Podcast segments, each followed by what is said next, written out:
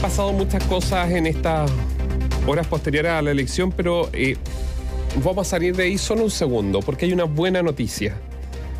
A veces eh, faltan buenas noticias. Esta es una muy buena. Fíjese que el Ministerio de Salud ha confirmado que hoy es el primer día desde que partió la pandemia de COVID-19, hoy día ya no está catalogada como una pandemia, sino una epidemia, es por primera vez hoy el único día, imagínense, desde el 2020, que no reporta muertos, que no reporta fallecidos por COVID-19. Eso es una buena noticia. Hay que prepararse porque viene un invierno duro, con temperaturas muy bajas durante la noche y probablemente va a ser lo contrario durante el día y eso lleva a enfermedades infecciosas. Hay que estar preparados, pero es una buena noticia que queríamos compartir porque, claro, pasa el tiempo, a veces nos olvidamos, pero...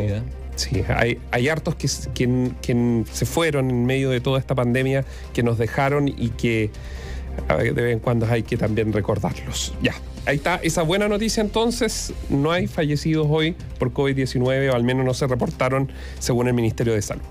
Y lo otro es ver cómo eh, después de la, elección de consejeros constitucionales del día domingo, se reordena un poco el mapa político. A ver, ¿tiene estos efectos en el Congreso? Uno podría decir no, porque son el Congreso que no hubo cambios a nivel parlamentario. Pero sí hay cierto énfasis que probablemente eh, se verán en los debates próximos. Eh, fíjate que antes de la, de la elección y ya previendo que posiblemente las fuerzas del oficialismo iban a terminar golpeadas como, como lo fueron, eh, algunos pensaban en el oficialismo de qué manera el gobierno, porque hoy día escuchamos al presidente, ¿no es cierto?, que el rumbo del gobierno se mantiene. Está bien, esa es una declaración retórica que, es difícil que pueda sostenerse en el tiempo. Que en cierta forma representa ese 28%. Claro, pero un 28% y por lo tanto con un 28% en el Congreso no apruebas nada. Entonces hay otros sectores del Ejecutivo y el presidente, eh, lo que pasa, que el presidente Boric sigue en una cierta ambigüedad, tratando de congraciarse con todos los sectores de las dos coaliciones que lo respaldan, porque esa es la verdad. Entonces en algún momento traza un terrotero como de aplicación inflexible del programa, que es la frase que uno podría sacar hoy día, pero en otros momentos uno podría sacar otra frase, a veces del mismo discurso, donde tiende puente hacia la oposición, reconociendo, por ejemplo, que no hay que cometer los errores que, cometieron, que no hay que repetir los errores cometidos y por lo tanto se abre la posibilidad de buscar negociaciones y acuerdos amplios por la unidad de Chile, etcétera, etcétera. Está bien. Todos los discursos, no solo del presidente, están plagados de lugares comunes, es cierto, pero tal vez haya que rescatar algunos lugares comunes. La mantención del programa. Es un lugar común, pero que muestra un, énfasis. Pero también buscar la unidad de Chile y, los consensos es otro lugar común, pero que marca otro énfasis. El problema, creo yo, y una opinión personal, pueden estar en desacuerdo, es que el presidente Boris todavía está en esta, no sé si la palabra indefinición, pero como que, o la realidad todavía no cuaja, digamos, en su, en su mapa o en su, sí, en, el mapa con el que está eh, avisorando el futuro, o simplemente todavía no quiere pagar los costos porque la toma de una decisión significa costo al interior de la coalición. No es que haya dos alma, es simplemente que hay caminos difíciles de tomar. La mantención irrestricta del programa es algo, yo diría, absurdo, porque es chocar contra una pared, sería chocar contra una pared, pero si esta es la alternativa, y ahí uno podría decir, la ambigüedad podría ir por ahí, en tantear el terreno para que algunas de las reformas emblemáticas se mantengan, pero que no sean las mismas del programa que tengan modificaciones sustantivas para que la oposición pueda aprobarla, incluida una reforma tributaria o una reforma de pensiones, etcétera, o de salud, si es que se llega a establecer algo así. Entonces, la pregunta sigue todavía presente, claro, con un dato nuevo, que son los resultados del día domingo. Pero la pregunta es, bueno, ¿cuál va a ser la opción que la actual administración va a tomar respecto a reformas importantes que fueron promesas de campaña, pero que no se pueden cumplir. ¿Por qué? Porque ya no hay mayoría para aquello, pero que podían sacarse de una manera distinta. O sea, realismo sin renuncia. Claro, que también es una, que pasa a ser un lugar común porque es una retórica no, no, no, pero, pero refleja el cambio de, la velocidad respecto a lo que, se quería hacer. Perdón, un realismo sin renuncia cuando tenían mayoría. Sí, pero esa expresión, Aquí no tienen esa expresión es absolutamente contradictoria. Pero tú puedes tomar, segregarla. Realismo. Ya, o sea, por lo tanto, no vamos a seguir con lo que. Sin renuncia. O sea, que vamos a seguir, es lo mismo. te fijas, si al final esto es un asunto, la política es la política está influida evidentemente por las convicciones, obvio, o si no, no existirían programas, ideologías, partidos, pero tienen que acomodarse al escenario real, porque si no, es, un ejercicio de imaginación. Si tú no tomas los datos de la realidad, es hacer una política. Pero no, no es mejor, Nivaldo, que el presidente eh, siga insistiendo en su posición ideológica porque mucho dentro de los mismos análisis se señala que eh, Cast y, Republicano, una de las cosas que nunca se movieron de su posición, y eso llevó a que las personas confiaran porque dicen, mire, yo no soy de extrema derecha, ni soy de derecha, pero confío en una posición en materia de seguridad, en materia de esto. O sea, tienen una identidad. ¿Sabes cuál es la diferencia? El Partido Republicano no gobierna. Puede decir lo que quiera. Ay, pero si esto. Entonces, al Partido Republicano, ¿por qué se le mide? Se está midiendo hoy día. Bueno, sí, por la coherencia entre sus declaraciones y, por ejemplo, lo que plantea en el Congreso. Está bien. No, es poco, ¿ah? No es poco. Lo que pasa es que a un gobierno, y en este caso a una coalición de gobierno, no se le mide por lo que dice. Vamos a reafirmar nuestro programa y vamos a hacer... No, se le mide por lo que hace. Y el drama de esta administración es que se encontró con un problema de seguridad donde no tenía ni siquiera una retórica para ella sino más bien una cierta laxitud frente al fenómeno de la inseguridad, y se ha encontrado con la tarea, que no le es cómoda, de enfrentar ese problema. ¿Lo ha hecho? Sí, uno podría decir, mira, ha hecho todas estas cosas. Los resultados como han sido hasta el momento, no lo suficientemente firmes como para que la ciudadanía los perciba. Por ahora, esto puede cambiar, ¿eh? porque son percepciones. Entonces, claro, a un partido de oposición, sí, y, y por eso los, cuando está en la oposición se promete tanto, porque nadie te exige que cumpla lo que estás prometiendo. Pero cuando estás en el gobierno, se te mide no por lo que dices, sino por lo que haces. Por algo que se llama ejecutivo. Y aquí ha habido falencias en el ejecutivo, en ejecutar algunas cosas básicas y en también en ser capaz de traducir un programa o modificarlo para que se concrete en algo. Ay, pero ¿cuáles son? El gobierno lleva un año. Sí, pero ¿qué puede, modificar un gobierno que tiene una posición que es totalmente antagónica? No, lo quiero decir así, pero, pero que es totalmente distinta a la posición que se dejó ver con más de 3 millones de votos el fin de semana. Es que, a ver, está bien. Ese 3 millones de personas que votaron por fuerzas de oposición no votaron por un programa. No, no, no. no votaron por algo más que allá de un programa, porque es una nueva constitución. No estoy, no sé. a ver, yo creo que lo que ha ocurrido con la política tan mediatizada, tan que se está votando, que, se está votando mucho por emociones y temperaturas ambiente y del momento. Aquí no, aquí no hubo una propuesta constitucional. A ver, si, si todos estos señores que salieron elegidos hablaban de seguridad, propuesta constitucional en el debate no hubo. Hubo sí posiciones ideológicas, uno podrá visorar, pero, pero en ese sentido las, campañas fueron, votaron ellos las campañas fueron tramposas de lado y lado. Sí, pero no, escondieron su posición. En materia constitucional sí, por ejemplo. A ver, pero yo, yo me ah, pregunto, cualquier persona que votó por republicano, Nivaldo, sabe perfecto por quién estaba votando, ¿no? No, no, no. ¿Tú crees que no? yo creo que no.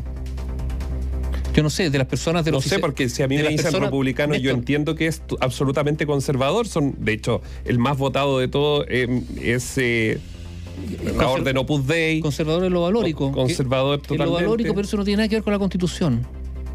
Separación entre Estado e Iglesia. El señor tendrá que saberlo.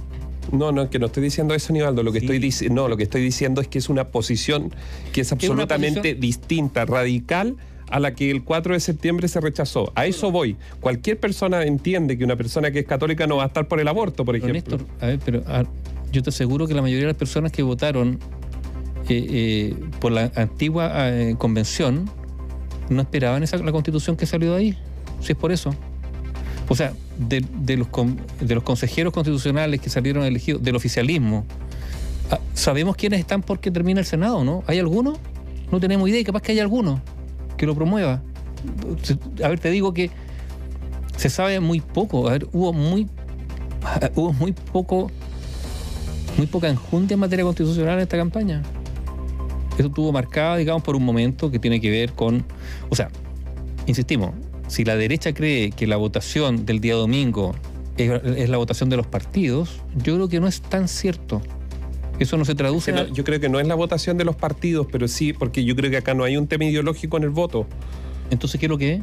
Lo, decíamos ayer, yo creo que esto tiene que ver más transaccional desde el punto de vista de lo que yo creo que me siento más cómodo con. Seguridad. Seguridad, economía. Bueno, pero eso, no, eh, pero eso en materia constitucional. Que, no hayan, eh, que los extranjeros los expulsen, lo que los migrantes, porque eso, era parte del discurso de. no son temas constitucionales, a eso me refiero. No son temas constitucionales. O sea, Hubo gente que, no sé, no sé si alguno prometió terminar con las filas de espera en la sí, salud. pero, es que yo quiero decir otra, es que está bien, pero lo que estoy diciendo es que cuando las personas se enfrentaban a la urna y decidían, porque yo le he apuesto que muchos buscaron republicano arriba y votaron hacia abajo en ese listado, es, por por orden, por todo lo que estamos diciendo. Pero si eso trasunta en que la constitución va a ser una constitución conservadora o prácticamente la misma actual que está, porque, porque además, no es que además republicano como marca dijo muchas veces que ellos no estaban por cambiar la constitución y hay tres millones de personas que van y votan por republicanos. La, pregunta es que si republicanos insisten en, ese discurso, vamos a ver cómo le va. no, lo sé. La interrogante es tan grande porque yo creo que la adhesión ideológica republicano, yo creo que es muy feble incluso en buena parte de los que votaron por ello. Pero yo creo que hay más de un sentido común en, esa línea. Mira, yo creo, yo creo que se, al ver, digamos, las votaciones, los sectores populares. yo creo que se votó mucho en contra de una administración que no ha cumplido, que no, ha cumplido con, esas demandas, ¿no es cierto? Transaccional. si no me cumplió con esto, no tengo problema porque no es ideológica. Puedo, puedo cruzar la calle así como en un minuto se votó masivamente por Sebastián Piñera porque por un montón de argumentos el 2009 y luego el 2014 entonces, 18 eh, entonces una votación transaccional por temas del momento por, por mm. temas políticos coyunturales que no los resuelve una constitución. A eso es lo que voy. Bueno, e, eso es lo que, por eso te estoy diciendo, por eso es que cuando van pero y se vota por republicano no es ideológico, es o castigo o porque no han hecho bien las cosas en la actual administración. Básicamente eso, creo yo, y republicanos tiene la ventaja que nunca ha ejercido el poder, no tiene que responder con hechos, por ahora solo con palabras. Entonces, las adhesiones se pueden esfumar rápidamente. Y una mano dura en, un texto constitucional conservador, porque yo me imagino que es de uno más uno, ¿no? Pero mano dura en, en la constitución.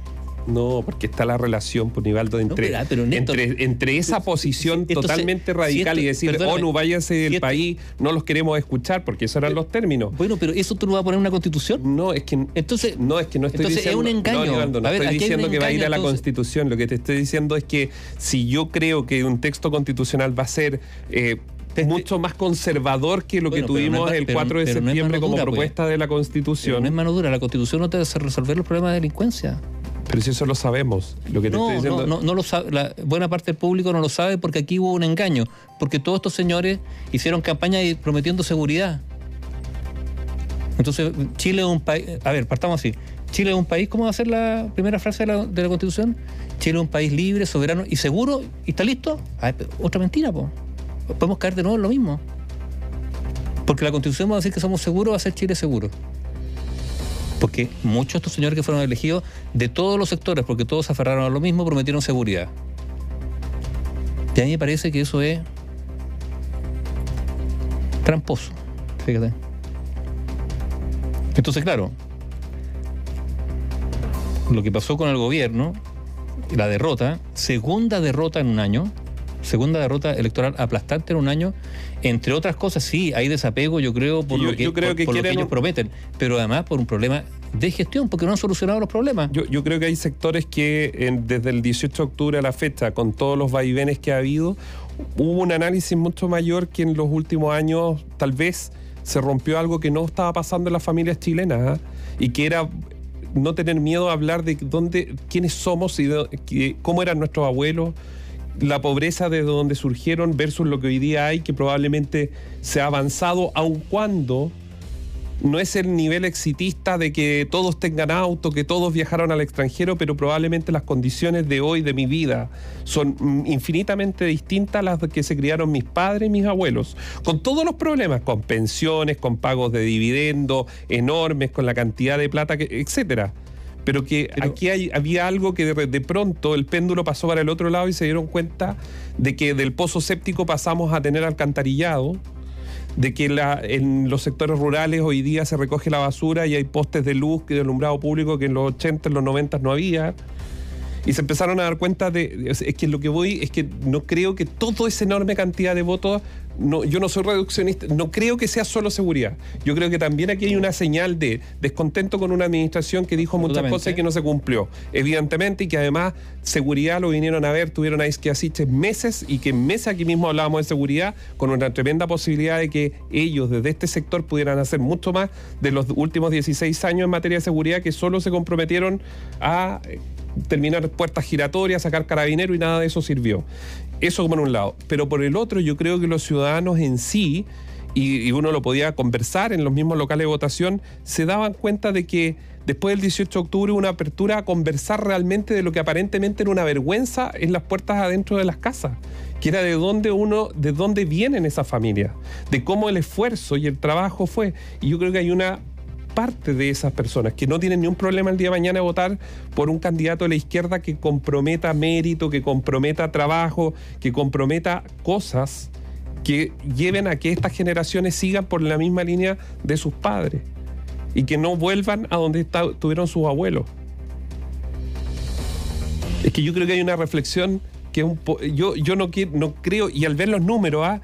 mira, hoy día salió otro estudio que es muy completo, de Decide Chile, que es una página que nosotros en algún minuto también eh, estuvimos viendo y le contábamos a los auditores que y uno empieza a mirar y son jóvenes, o sea, quienes fueron a votar por republicanos claramente son personas eh, que tienen un nivel de escolaridad, pero que vienen de sectores de mucho esfuerzo. Y yo no voy a decir pobres, sino con mérito han salido adelante. Y resulta que después del 18 de octubre estuvieron muy de acuerdo porque ver a un abuelo empobrecerse cuando termina de trabajar es duro. Sí, pero ah, está bien, pero yo, yo no asociaría, digamos, el mérito del desarrollo, digamos, necesariamente a una posición ideológica. No, es que no es, es que es el tema. Es que yo creo que esto no es ideología. Por eso. Es lo que le hace la sensación de. Y las sensaciones cambian. Y, las, sensaciones cambian, si, en eso estamos de acuerdo. Y las sensaciones cambian, y hoy día las sensaciones están, yo insisto, muy marcadas, bueno, por el rechazo, opto por esto porque rechazo lo otro. Y en este caso, yo creo que se ha rechazado mucho una mala gestión. Que además prometió mucho. Entonces, por eso, por eso y vuelvo al comienzo del comentario, por eso el tema de las reformas son fundamentales. El presidente va a seguir obcecado en reformas que no van a prosperar y a trincherarse ahí, o va a buscar, como se lo han pedido algunos de su, propia coalición, buscar acuerdos mínimos comunes y aprobar una reforma que quizás no sea exactamente la que él quiere, pero que permita un cierto avance en materia, no sé, tributaria, de pensiones, etcétera, etcétera. ¿Por qué? Porque a él se le está jugando desde el primer día en que llegó al Palacio de la Moneda, no por lo que dice, sino por lo que hace.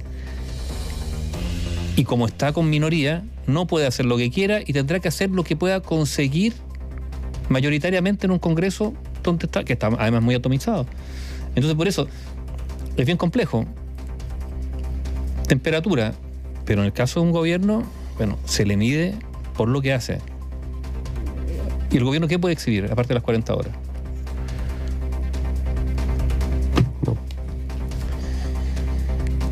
No. Sé, un dilema, a ver, hay un dilema casi, no, no existencial, pero hay un dilema político profundo hoy día en la mesa del presidente Boric.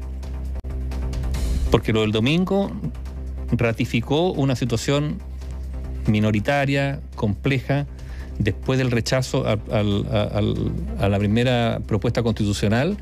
Entonces, se ratifica un escenario difícil donde no basta con un juego de piernas, tiene que buscar mayorías si quiere avanzar en algo en su programa que sea con modificaciones. Y es curioso porque cualquiera podría decir qué tiempo le queda. Son tres años, ¿no? Mucho tiempo. El problema es que perdió el primer año, que es el más importante en cualquier gobierno. Lo puede decir la presidenta Michelle Bachelet si no está escuchando, lo puede decir Sebastián Piñera si no está escuchando, Ricardo La. El primer año es clave. Es donde tiene todo el viento un gobierno para poder. De hecho, el primer el gobierno de los últimos cuatro años de Michelle Bachelet más exitoso fue el 2014. Pero como en, los últimos, ah, en las últimas elecciones se ha votado más que por alguien contra alguien, ese primer año los antiguos gobiernos lo tenían que no era tan así, un poco así, pero no tanto. Los primeros gobiernos gozaban, los primeros años, los primeros meses gozaban de un cierto respaldo. Ahora el desplome del respaldo de los gobiernos que llegan es, no sé la verdad, automático, pero inmediato. ¿Por qué? Porque no votaron por ellos. O sea, no, sí votaron por ellos, pero un alto porcentaje de quienes votaron por ellos en realidad votaron contra otro. Y por lo tanto la desafección puede ser muy rápida. Es la política moderna, que le llaman. Información plural. Opinión independiente.